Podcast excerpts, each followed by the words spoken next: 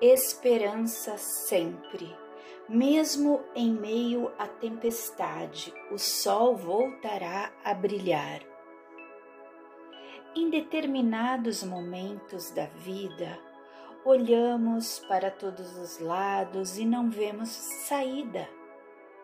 Nesses instantes, a saída está na espera, no cultivo da paciência.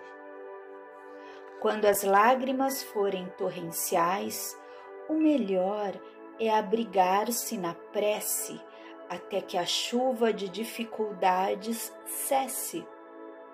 Os ventos fortes da provação, os trovões da incompreensão, os raios da maldade irão passar se você tiver paciência.